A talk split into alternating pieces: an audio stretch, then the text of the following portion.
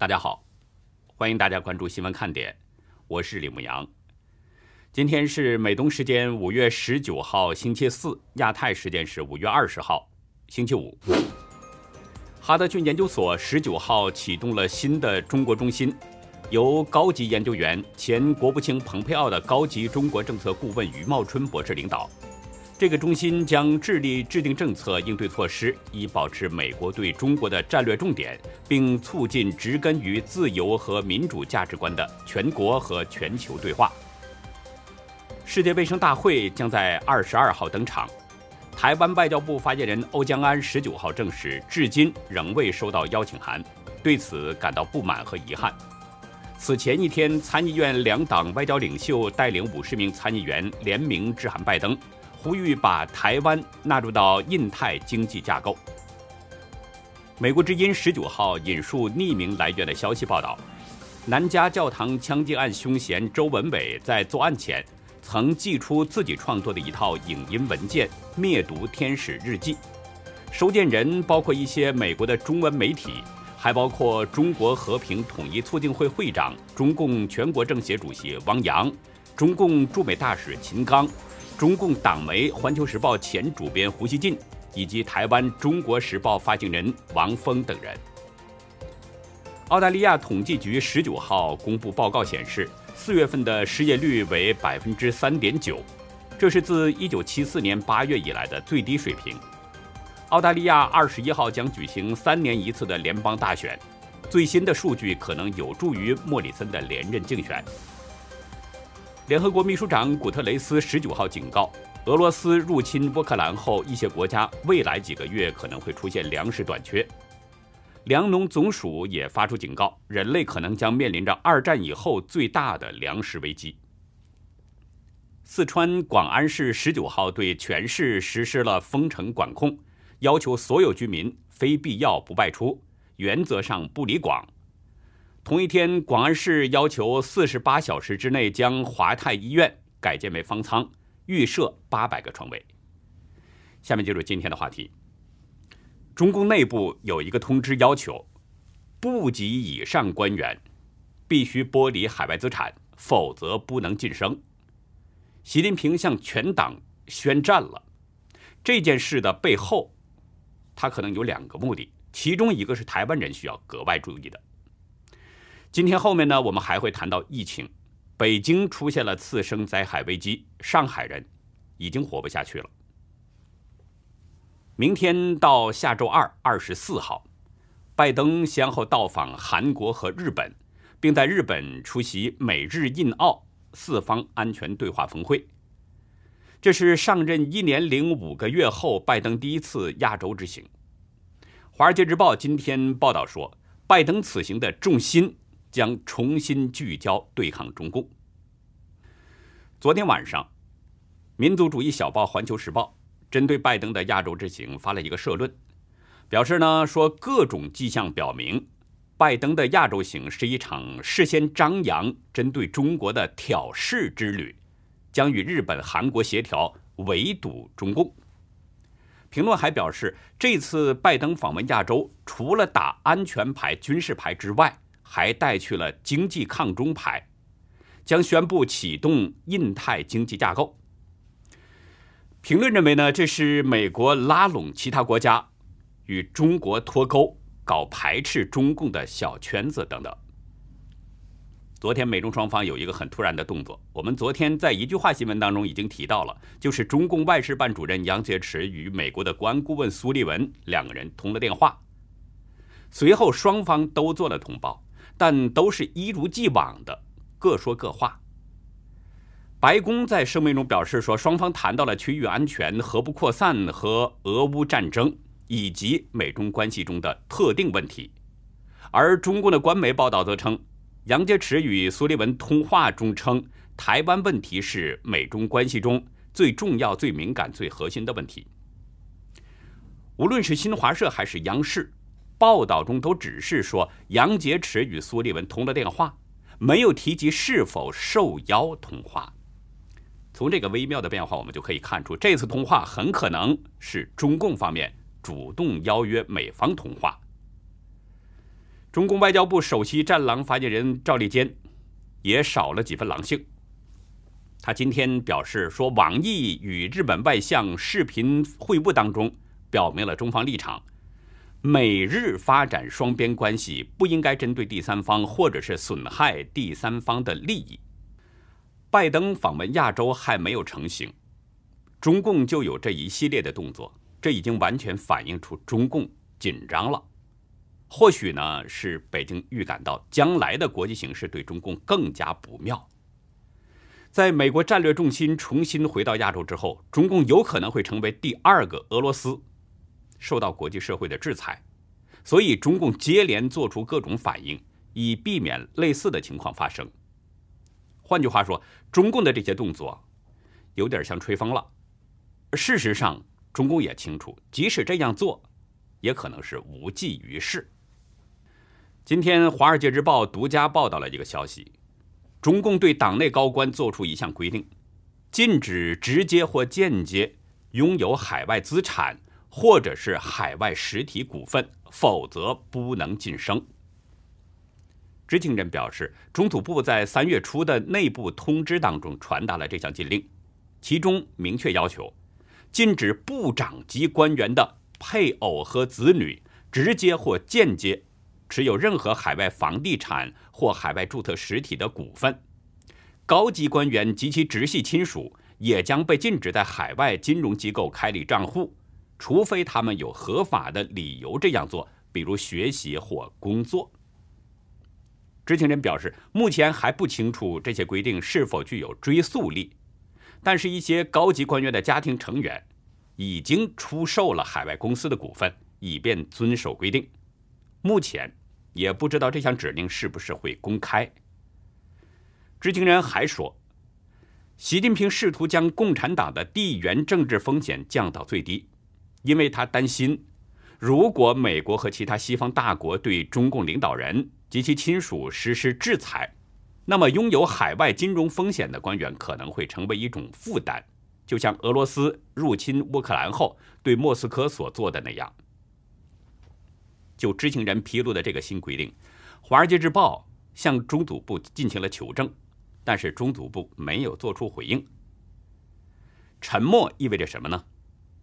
是默认确有其事，还是不屑一顾、不值一提呢？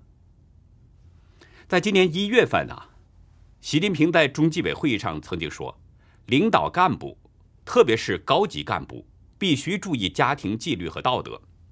他还表示，官员们必须以身作则，妥善管理自己的配偶和子女，做一个尽职尽责的人，以干净的方式做事。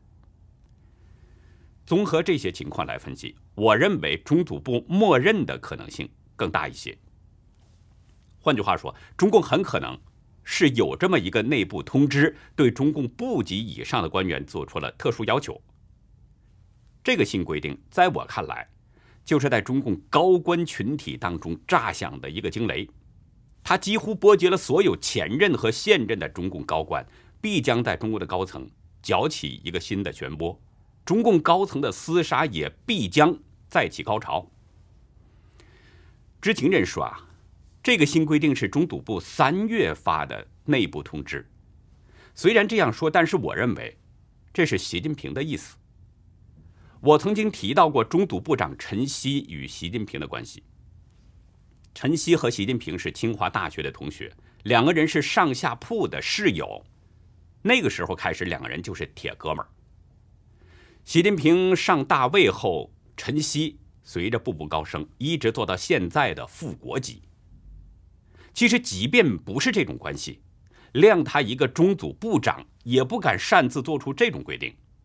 因为这个规定牵扯面太大了，几乎波及了所有的中共现任、前任高官，包括现任、前任的正国级高官。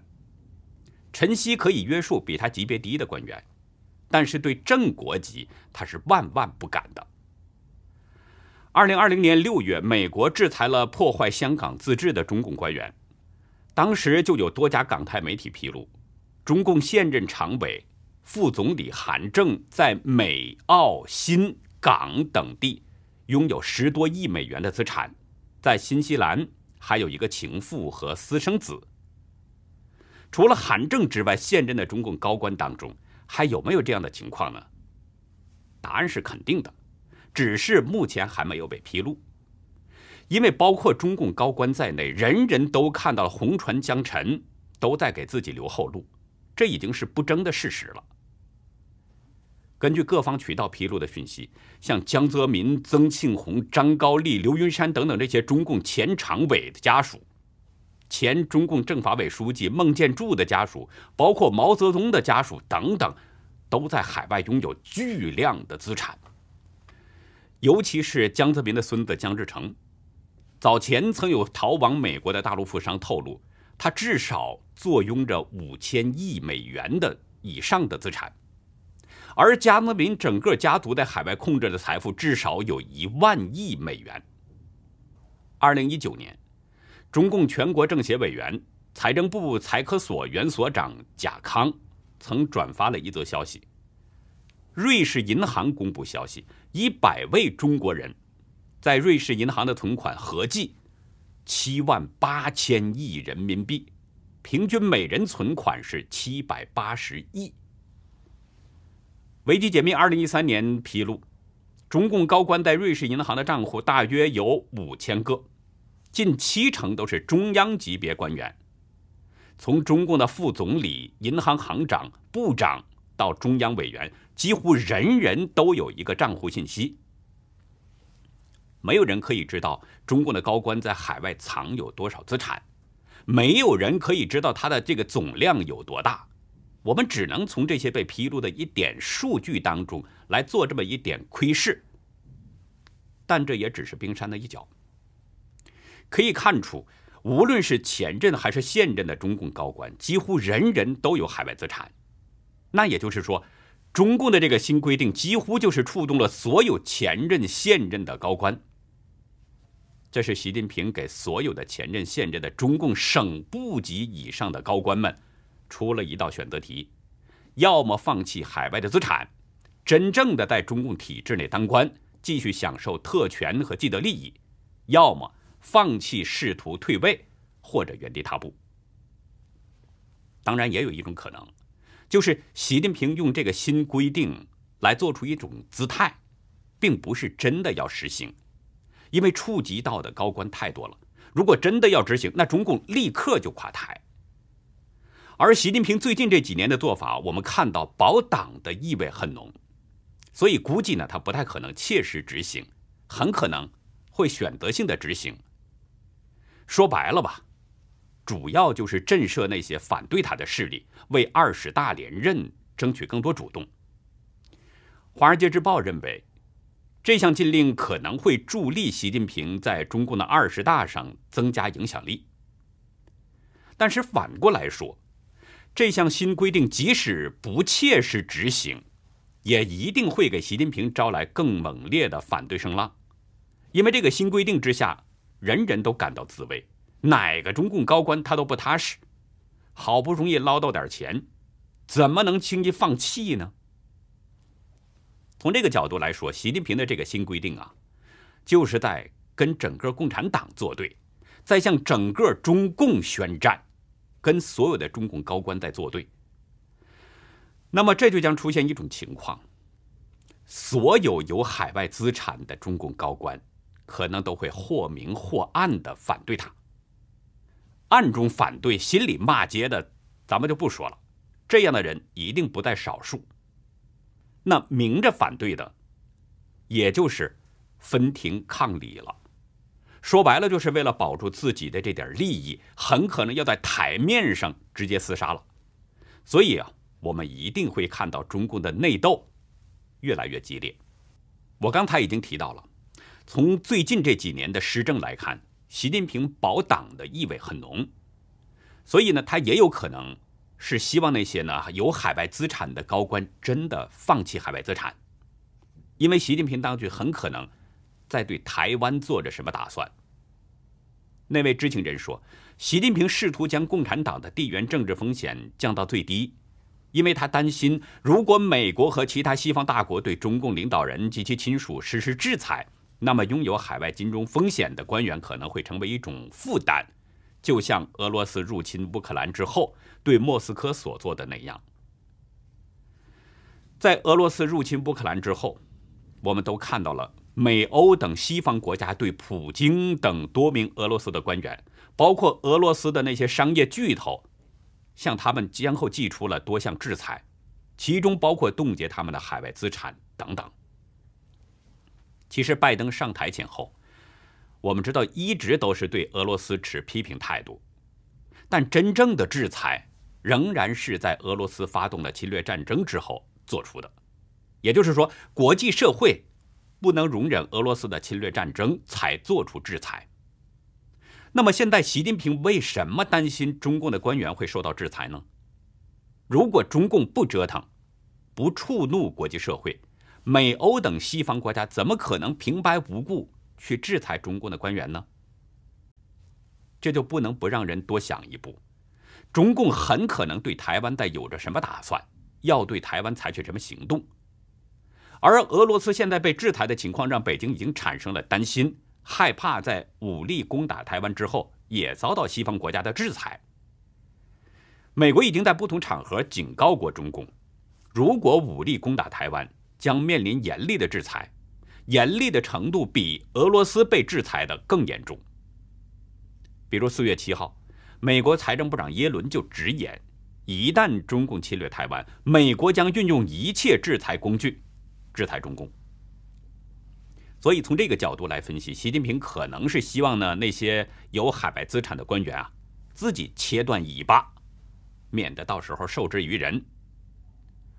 还有一件事儿，也应当引起重视。本月十五号，自媒体路德社公布了一个录音。据说呢，这段录音是中共绝密的广东军区战前军地联合部署会议的录音，其中传达了中共军委给南部战区的指示。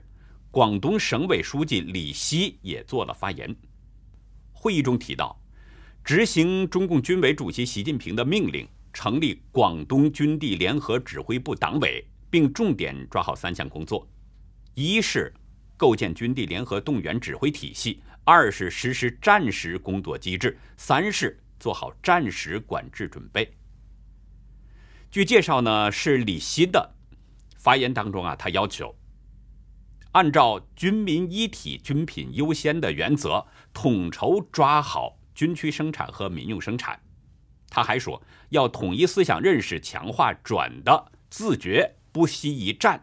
粉碎台独和强敌图谋，并且说这是习近平当局的重大战略决策。这段录音很长啊，内容也很多，但是真是假，我们是没有办法查证的。不过以前我们知道，中共多次会议上都传递出同样的信息：中共一直在觊觎台湾，想通过各种手段占领台湾。习近平在早前的会议当中就曾经说过，不承诺放弃武力。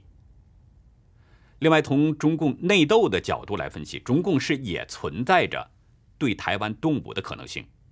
比如，习近平谋求二十大连任，如果受到强力阻击，或者他在内斗当中将要落败、大位岌岌可危的情况下，他是有可能采取武力攻打台湾的方式。用这样发动战争的方式呢？去迫使各方反对势力必须停止内斗，先一致对外。所以，我想提醒台湾方面，要特别注意中共的动向，小心狗急了跳墙。不过，一旦中共这么做了，那习近平的下场可能就更惨了。中共武力攻打台湾，理论上呢是存在着两种可能结果：一种是成功占领台湾。如果是这样，那么习近平连任中共的党魁也几乎就成了定局了。不过，即使中共占领了台湾，西方国家也一定会制裁中共，这一点是不可避免的。但是，中共成功占领台湾的可能性其实是很小的，更大的可能是第二种，就是中共的军队落败。因为台湾不仅有自身军力阻击中共，还有美日澳等国家协防。甚至英国、欧盟国家也有可能协防台湾。这种情况下，用不了多久，中共就会落败。一旦中国的军队落败，那么中共高官更会受到西方国家的制裁。到了这个时候，中共高层会放过习近平吗？即使中共政权没有因此倒台，习近平在大位上也待不下去了，而且恐怕到时候他面临的就不只是下台的问题了。接下来呢，我们还是来关注各地的疫情。今天一位网友好像不高兴了，他在邮件中跟我说：“啊我不明白，只说上海封城而不说北京封城，北京的封更能使中国全面封。”网友邮件中写道：“北京是实实在在的封了，所有的公路、小区、村镇全都不允许出入。”所以网友还跟我说呢：“帮提一下吧。”谢谢这位网友。虽然呢，他好像是有些不高兴，但是这是恰恰体现着他对我的信任。最近这几天呢，我们的确呢是对上海有所侧重，主要就是上海封城时间很长。消息比较多，但其实北京呢，我也是在一直关注着，有消息就尽量的帮大家传递。不过，既然这位网友这么信任我，那我们呢，现在就先说说北京的情况。北京市委宣传部副部长徐和建今天表示，当前接连出现几起聚集性疫情，防控形势依然严峻复杂，不容迟疑懈怠，要求坚定不移。推进社会面动态清零行动。徐和建的最新说法，向外界传递的依然就是北京要严厉封锁的信息，坚持社会面动态清零。只有把人们都囚禁在家里，或者都抓去隔离点，社会面上看不到人了，才有可能叫社会面动态清零。就是说呢，北京的封城还要继续下去。经常提供消息的北京网友今天在邮件中告诉我，昨天西单的朋友说，从坟包回来，那边胡同都网格封起来了，胡同不让走了，小区门口又恢复有人看着了。网友说的坟包，这是北京人对国家大剧院的称呼，就是江泽民为了让宋祖英高兴，大哥掏了三十亿国库的钱，在北京市中心。西长安街天安门广场不远处，给英子建的这么一个东西，远处看呢像是坟墓，所以人们都嘲讽是毒弹，也有叫坟包的。网友提到坟包附近的胡同也被网格封控了，这在我看来，跟前面那位网友说的北京实实在在的封了，两者是完全吻合的，因为坟包一带是北京的最中心位置。这里如果要是封了的话，那么北京其他地方不可能不封。尽管北京市从来没有说过封城，但事实上，北京已经封城了。网友还表示，看到上海走路去火车站，想起了2020年丈夫一家从老家来北京，当时也是拖着行李箱，在大雪中深一脚浅一脚的走到车站，但是很多人有票也不让上火车。又拖着行李箱回家了。网友说啊，现在大城市的一切，都是农村、乡镇、小城市都经历过的。有一位北京的网友在微博上发了一个帖子，表示呢，他的姥姥正在 ICU 重症监护室，已经重度昏迷了。之前他的姥姥健康宝被弹窗，医院拒绝治疗。网友表示，昨天。下午三点半左右，他的姥姥到朝阳医院京西分院急诊，确诊是肠穿孔或者是胃穿孔，情况危急。但是因为老人的健康宝被弹窗，医院一直不给做，要求弹窗解除才会做。老人从到医院的时候神志清醒，逐渐昏迷，血压低到了八十四四十。晚上九点求助幺二三四五。九点半才解除弹窗，进入手术，而这个时候距离急诊的时间已经六个多小时了。手术之后，老人一直在重度昏迷当中，但是医生出来之后沟通的第一件事就是说，病情危重。第二件事儿就是指责家属拨打幺二三四五投诉。我早就说过，不希望上海的次生灾害出现在北京。但是现在朝阳医院京西分院的做法很让人担心。肠穿孔或者是胃穿孔都是很危急的重症，老人又那么大岁数了，稍有迟延就可能有生命危险。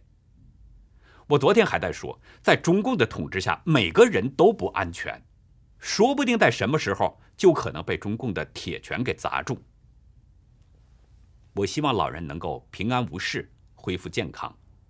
我也希望所有的北京人，都能在这场瘟疫当中平安，更希望所有人都能因此看清中共。有一个值得注意的事儿，胡锡进今天啊又妄议中央了。胡雕在微博中表示呢，说最新一天仍有四十八例新增病例，北京全市清零，看来尚需时日。他还说，即使清零了。不像天津那样再遭病毒新的袭击，也恐怕难保证。胡锡进表示呢，长期保持零感染不可能做到。朝鲜激进封国还是被感染了。他还特别强调，说的是纯技术层面讨论，不涉及任何政治，也不指向所谓躺平与病毒共存等等。胡雕啊，是在尽力想把话说的柔和一些，但是再柔和的话，他所要表达的意思也是很清楚的了。说白了，胡锡进呢还是在疫情防控上对北京最高当局的这个清零政策进行挑战。咱们这里不管胡锡进背后是不是有人支持，也不去猜他的真实动机。他说不可能零感染这一点，倒是事实。在上海就有着明显的体现。上海刚宣布全市社会面清零，可是今天闵行区就又宣布封控了。今天和明天全区组织新一轮的核酸检测，全区的风控、管控、防控区同样足不出户。闵行区没有说明为什么又封控，但估计很可能又是发现了病例了，否则不会这么大动干戈。浦东公交系统的网友向我证实，目前恢复运营的是少部分人，少数车辆呢开始试运营，但是浦东各分公司的品牌主干线路都没有恢复。就是说，上海没有解封，即使宣布解封了，还是现在要再次进入新一轮的被折腾模式。网络上在流传着一份离沪承诺书。签承诺书的人呐，写的原因就四个字：活不下去。这恐怕是许许多多上海人的共同感受。推特上呢，还有这么一段视频：一名女子流着泪，对着镜头说：“房子不要了，要离开上海，因为是实在扛不住了。”她说的其实挺平静的，但是听着的人却感到那么的扎心。对不起。因为疫情，我真的扛不住了。房子我们不要了，我们想好了要离开上海这个城市。等疫情解封了，我们就要回老家了。没办法了，银行的贷款已经还上了，银行已经多次告知我要还贷款了，我们已经承担不起了，不知道什么时候是个头。房贷九十多万，需要还三十年，每个月还款四千八百块钱。我们的店面一直还没有解封，没有一分钱的收入来源，店面的房租还要照付。我找过房东，疫情期间是不是可以减免房租？但是房东的回答让我对上海这个城市没有一丁点的留恋。他说：“我又不是开慈善机构的。”疫情是国家的事，我一个小老百姓又管不了。但是房租你还是要交的，我也不好再说什么了。我还有两个孩子，老大上小学，老二上幼儿园。由于要挣钱养家，没有时间管教他们，无奈把两个孩子只能放在老家读寄宿学校。学校需要各种生活费以及补课费，还有每个月给老人。邮寄生活费，这样的压力让我真的是喘不过气来了。我想过卖房子，可惜有价无市，首付加上中介费加税费就花了五十多万，一个月虽然还四千八百块钱，一共还了三年，也就十多万吧。现在还欠银行九十多万，现在的房子拍卖只有五十万，如果按照这个价格呢，我还欠银行四十多万，银行还有罚息，还有好多我不懂的费用，律师费都需要我能承担。现在是疫情特殊时期，就算再过十年，我也挣不回来这九十多万。从这位女士的讲述，我们都可以感受到她的压力是有多大。